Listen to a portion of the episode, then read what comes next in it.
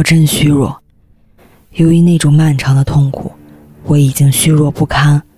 而当他们终于替我松绑，并允许我坐下之时，我觉得我的知觉正在离我而去。那声可怕的死刑宣判，便是传进我耳朵里的最后一个清晰的声音。从那以后，法官的声音就仿佛消失在梦境一般。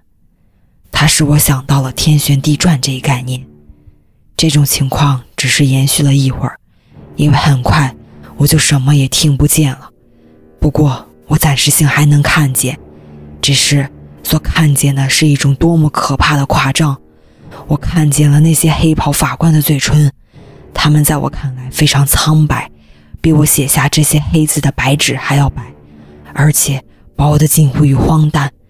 那么薄的嘴唇，居然能说出斩钉截铁的词句，做出不容更改的判决，对人类的痛苦表现出冷酷的漠然。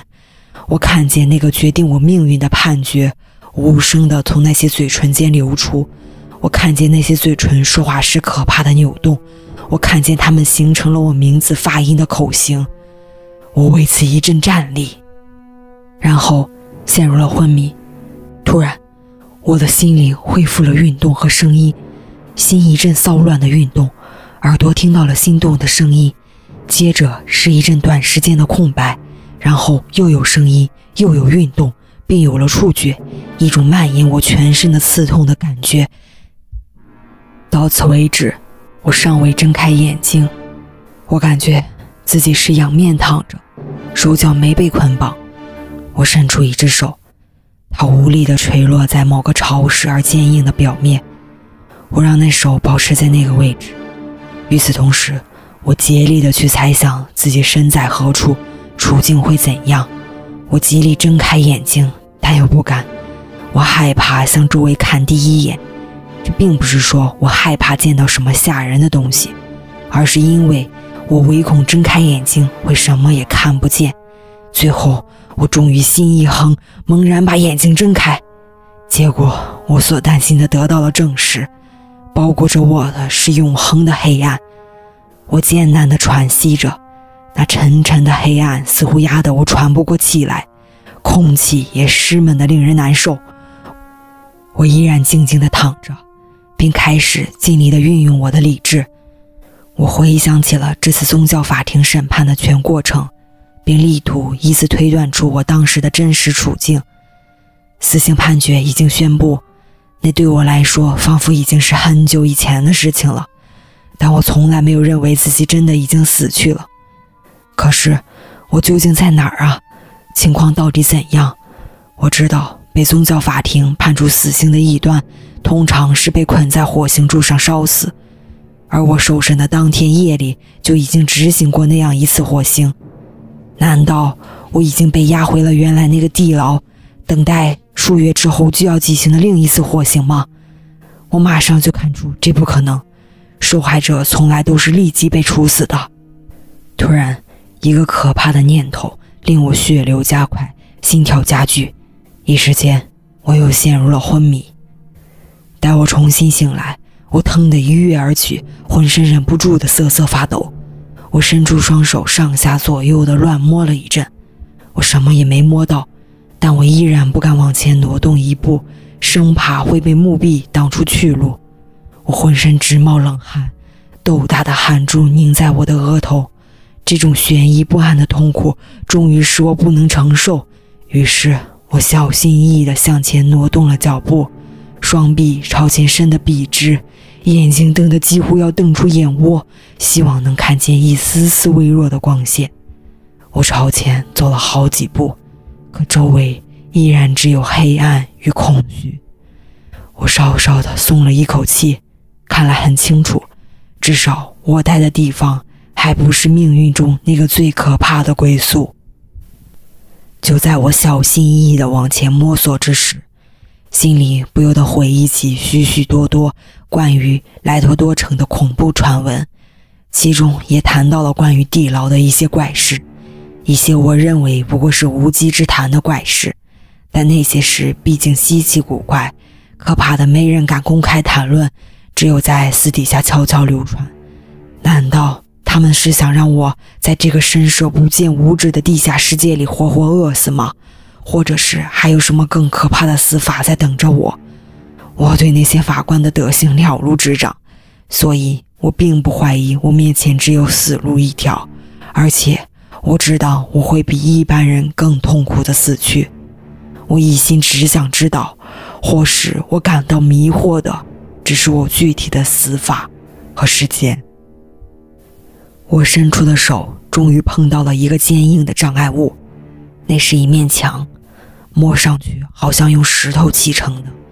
给人一种光溜溜、黏糊糊、冰冷冷的感觉。这下我顺着墙走，迈出的每一步都带着某些古老的故事灌输给我的谨慎和依据。但这样并不能使我弄清楚那间地牢的大小。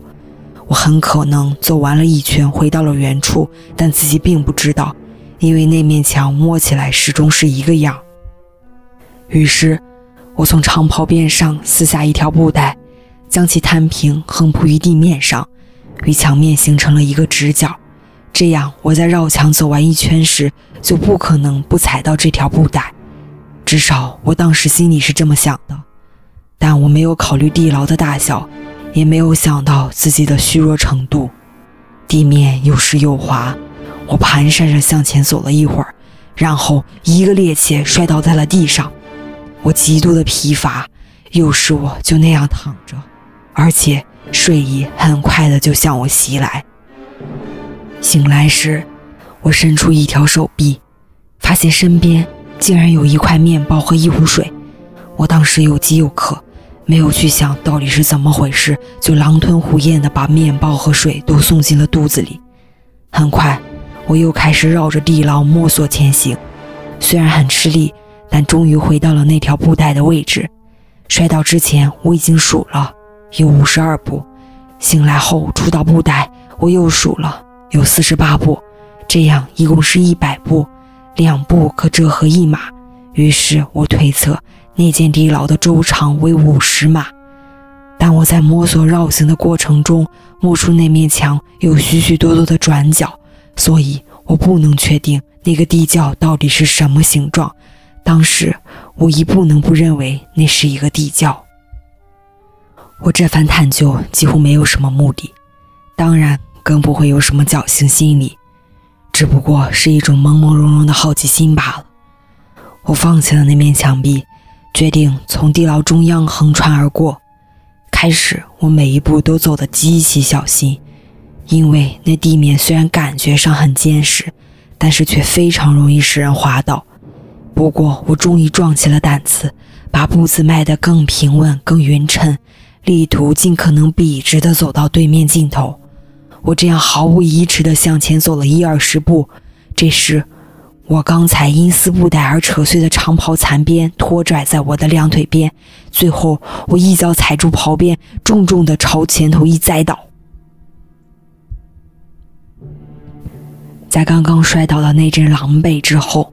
我没有马上意识到一个多少有点令人吃惊的情况，但在随后的几秒钟内，当我还趴在地上之时，那情况就引起了我的注意。当时的情况是这样的：我的下巴搁在了黑牢的地面上，但我的嘴及其以上面部却没有任何支撑物，尽管它们的水平位置明显比下巴更低。同时，我的前额仿佛是浸在一种阴冷的雾气之中。一股霉菌的异味也直往我鼻孔里钻，我伸手一摸，这才浑身一震。我惊讶地发现，我正好摔倒在一个圆坑的边上。当然，那圆坑有多大，我没法确定。在靠近坑沿的坑壁上摸索了一阵后，我终于从坑壁上抠出了一小块碎片，并让它掉进了那个深渊。开始好几秒钟，我听到它下落时碰到坑壁的声音。最后，我终于听见它阴沉地掉进水里，并引出一种沉闷的回声。与此同时，头顶上也传来了一阵好像是急速开门又关门的声音。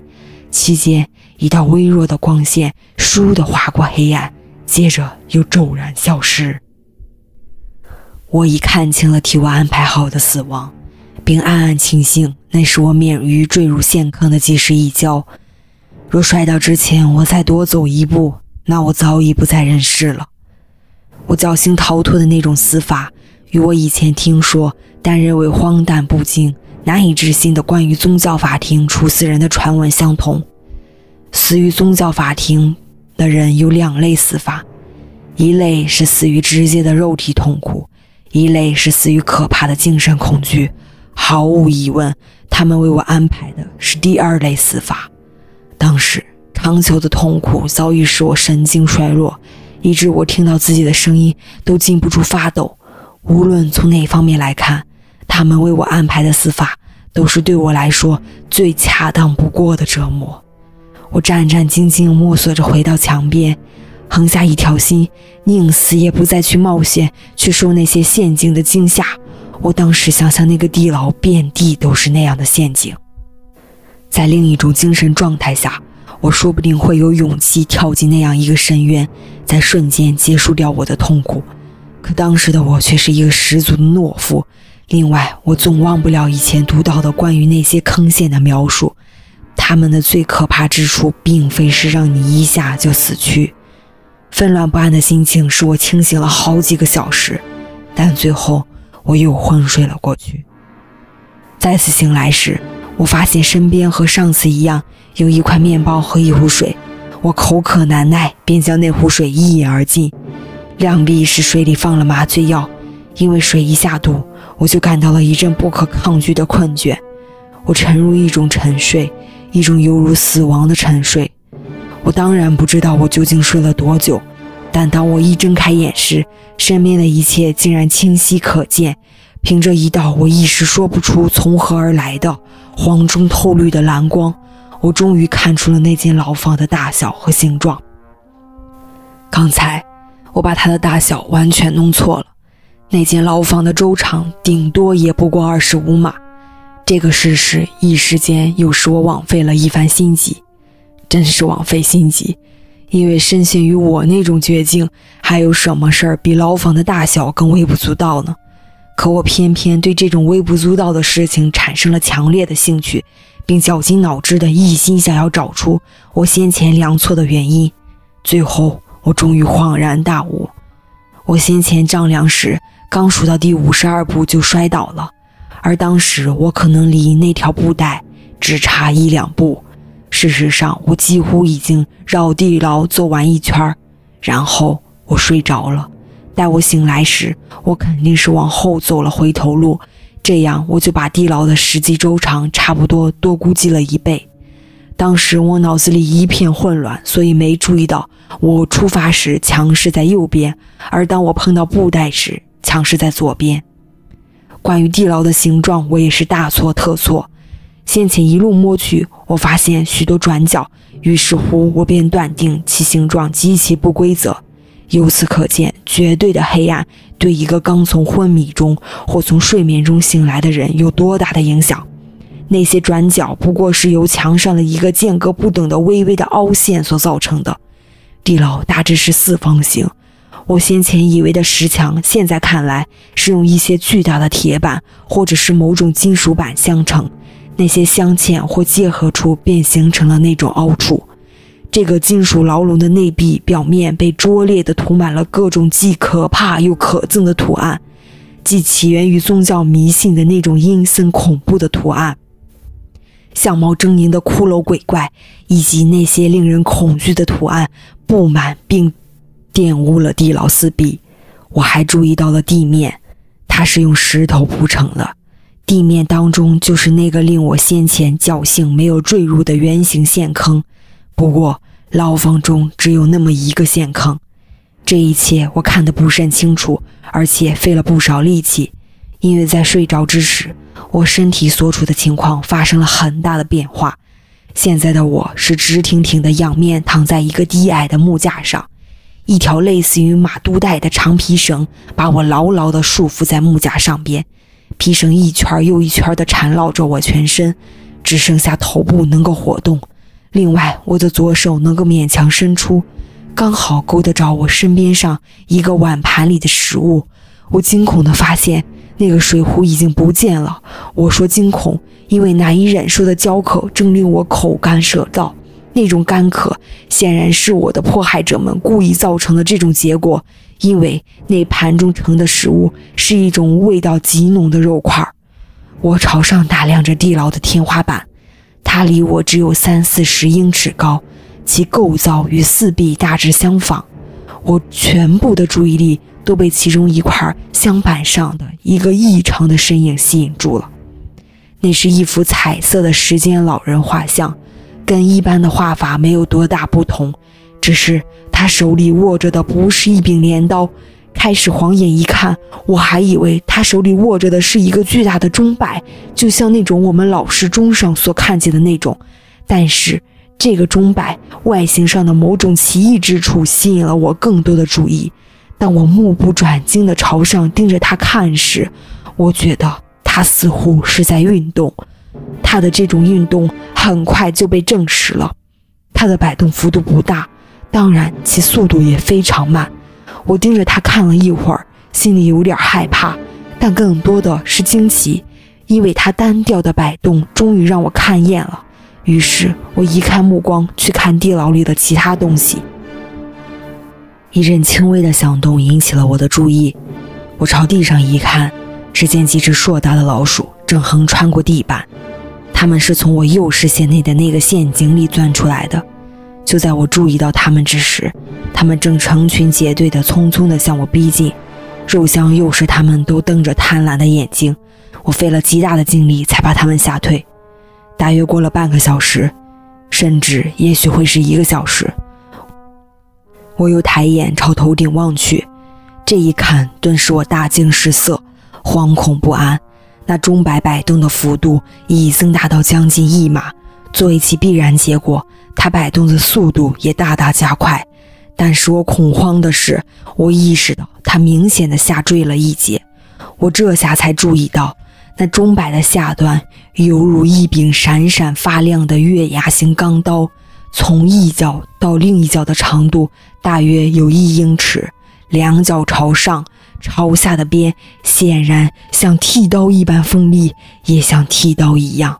那看上去又大又沉的钟摆，越往下越细，形成了一个完整的宽边锥形结构。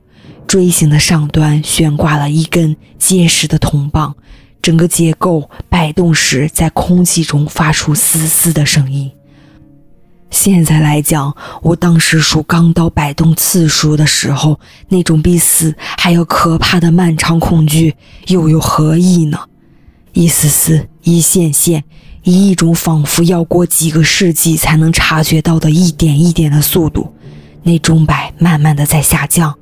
几天过去了，也许是好多天过去了，那钟摆才终于降到我能够感到它扇出的微风的高度。那锋利的钢刃、刻毒的气息才钻进我的鼻孔。我祈祷，我千万遍的祈求上苍，让它降得快一些。我变得极度疯狂，我拼命挣扎，想抬起身去迎住那柄可怕的弯刀的摆动。然后我突然变得平静，静躺着，笑看着那闪光的死亡，就像个孩子看一件稀罕的玩具。我又完全昏迷了一次。这一次时间很短，因为当我醒来时，丝毫也察觉不出钟摆有所下降。不过昏迷的时间也可能更长，因为我知道那些恶棍会发现我昏迷过去，而他们能随意的停止钟摆的摆动。这次醒来，我还觉得非常的虚弱，简直是觉得自己已经虚弱不堪，仿佛是长时间的处于饥饿状态。即便是处于痛苦之中，需要食物还是人之天性。我费了很大的劲儿，才把左手伸到皮绳所允许的地方，拿了不多一点老鼠吃剩的肉。我刚把其中一点放进嘴里，脑子里突然闪过了一个尚未成型但令人欣喜的念头——希望的念头。可我与希望还有什么关系呢？如我所说，那是一个尚未成型的念头。人们有许多这种最终绝不会完全形成的念头，我觉得那念头令人欣喜，带给人希望，但我同时也感到它在形成的过程中就消失了。我拼命的想找回那个念头，并使它完全成型，但终归突然，长期的痛苦几乎已经耗尽我正常的思维能力。我成了一个笨蛋，一个白痴。钟摆的摆动方向与我竖躺的身体成直角。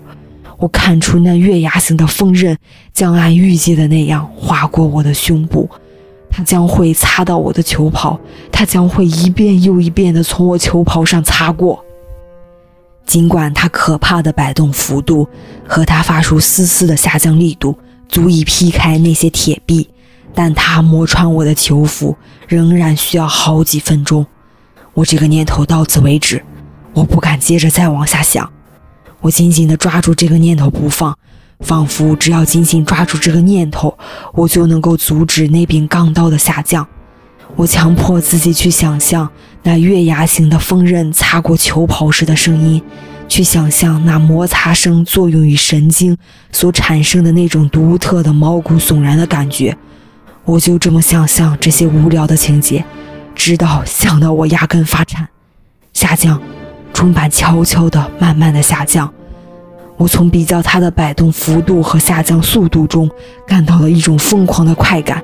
向右，向左，摆得更远，像坠入地狱的灵魂在尖叫，像一头悄悄接近猎物的老虎，一步一步地接近我的心脏。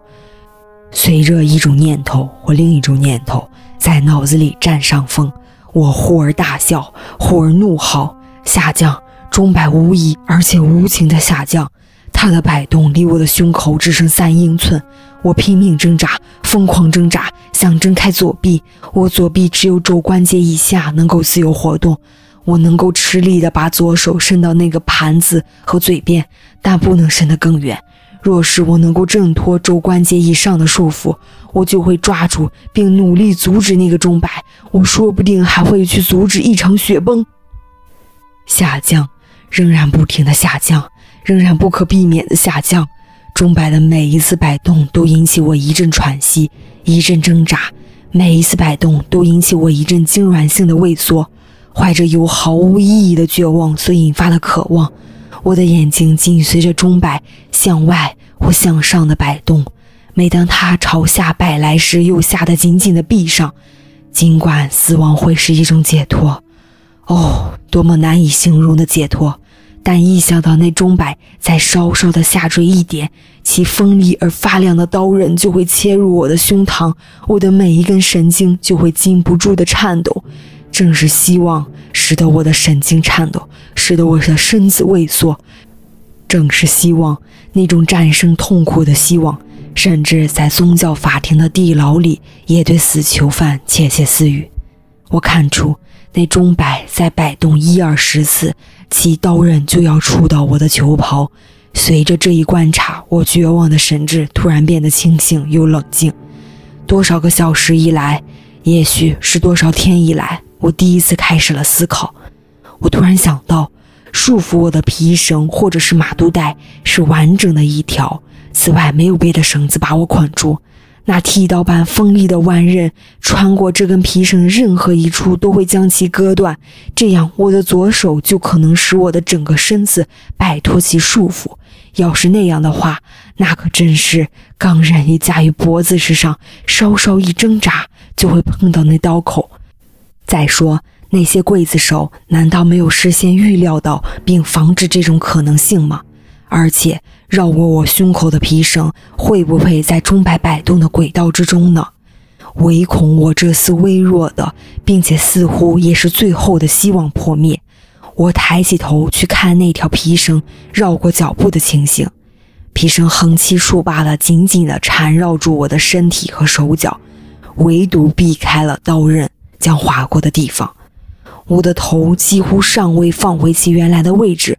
我的脑袋里突然闪过了一个念头，准确地说，是我上文提到过的那个脱身念头，也就是先前我把食物送到焦灼的嘴边时，模模糊糊的飘忽在我脑子里的那半个念头。现在整个念头都呈现出来了，依稀模糊，但却完整。我以一种产生于极度绝望的经历。立即着手实现这一想法。几个小时以来，我躺在上面的那个矮木架，周围一直挤满了老鼠，它们大胆、猖獗、贪婪，一双血红色的眼睛死死地盯着我，仿佛一旦等我不再动弹，就会蜂拥而上把我吞噬。我不由得暗想，他们在陷坑里面习惯吃什么食物？虽然我竭尽全力地驱赶他们。但他们还是把盘子里的食物吃的只剩下一点点肉末。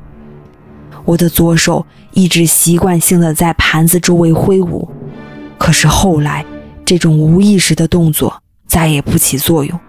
那些讨厌的家伙在贪吃盘中肉时，其尖牙时常咬到我的手指。现在，我把盘中剩下的那点油滋滋、香喷喷的肉末。全部涂在那根皮绳上，我左手可及的地方，然后从地板上缩回左手，屏住呼吸，一动不动地躺着。一开始，那些贪婪的小动物对这一变化感到又惊又怕，纷纷诚惶诚恐地向后退缩，许多甚至逃回到了那个陷坑。但这种情况转瞬即逝，我并没有低估他们的贪婪。见我始终一动不动，一两只最大胆的老鼠又窜上了木架，闻了闻那根涂满了肉末的皮绳。这一闻好像是总攻的信号，成群结队的老鼠一下子又匆匆地涌出了陷坑。它们死死地缠住了木架，蜂拥而上，并有数百只跳上了我的身子。钟摆有节奏的摆动，一点也不妨碍它们。它们一边躲闪，不让钟摆撞上。一边忙着啃那条涂满了肉末的皮绳，它们压在我的身上，一堆堆、重重叠叠地挤在我的身上。它们在我的脖子上扭动，它们冰凉的尖嘴触嗅着我的嘴唇，我几乎被它们压得喘不过气来。我的心里涌起一种莫可名状的厌恶感，一种黏糊糊、滑腻腻的感觉使我的心里直发颤。但只一会儿的功夫。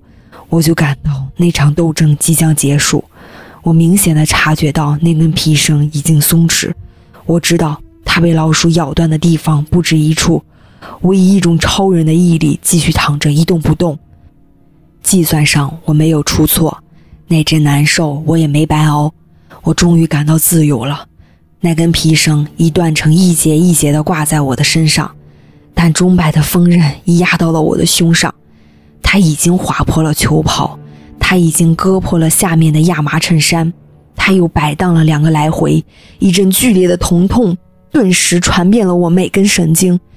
可脱身的时刻已经到了，我的那些救助者随着我的手一挥，便纷纷逃去，以一种平稳的动作，小心的一侧，慢慢的一缩，我划离了那根皮绳的束缚，逃离了那个钟摆的坚韧，至少。我一时间获得了自由，自由，可仍在宗教法庭的魔掌之中。我刚从那可怕的木架上滑到牢房的石头地面上，那可憎的钟摆便停止了摆动。接着，我看见它被一种无形的力量往上拉，穿过天花板，不见了。这对我是一个刻骨铭心的教训。我的一举一动都无疑地受到监视。自由。我只不过是逃脱了一种痛苦的死法，随之而来的将是比死亡还要痛苦的折磨。想到这儿，我神经质地环顾求我于其中的几面铁壁，显而易见，某种异常，某种一开始还令我回不过神来的变化，已经发生在这间地牢。我先前曾注意到，墙上那些鬼怪图的轮廓虽然清晰，可色彩却模模糊糊。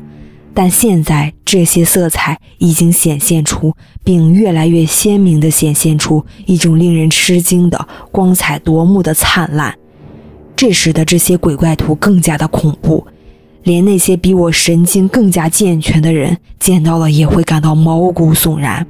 那些鬼怪突然间都长出了我先前不曾看见过的眼睛，那些可怕。又极富生气的魔眼正从四面八方瞪着我，并且都闪出一种火一般的火焰。我无论如何想象，也无法认为那火是我的幻觉。幻觉，我甚至连呼吸都觉得铁板烧红的气息直往我鼻孔里钻，地牢里弥漫着一种令人窒息的气味，温度急剧升高。